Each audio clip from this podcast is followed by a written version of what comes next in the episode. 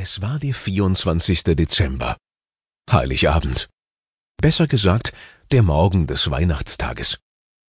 Im Haus der Familie Bergmann im Tulpenweg 9 herrschte vorweihnachtlicher Trubel. Mama Hanna stand im Wohnzimmer und schmückte den Weihnachtsbaum. Um genau zu sein, sie gab die Anweisungen.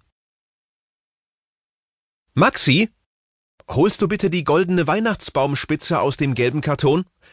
Luisa, wir brauchen noch die Lichterkette aus dem Keller. Oskar, ich glaube, der Weihnachtsbaum steht schon wieder schief.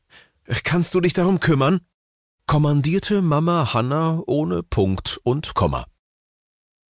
Der sechsjährige Maxi, seine zehnjährige Schwester Luisa und Papa Oskar waren das schon gewohnt. Für Mama Hanna war Weihnachten die schönste Zeit im Jahr. Und für den heiligen Abend sollte immer alles perfekt sein.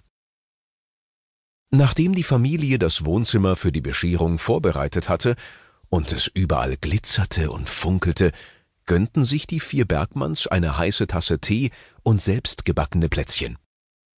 Ah, so Kinder, nun kann das Christkind kommen, sagte Papa Oskar und blickte mit einem Augenzwinkern zu Luisa und Maxi.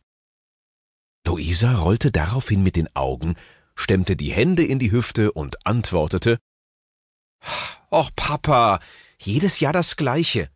Muss denn Weihnachten immer so perfekt sein? Das ist doch total langweilig.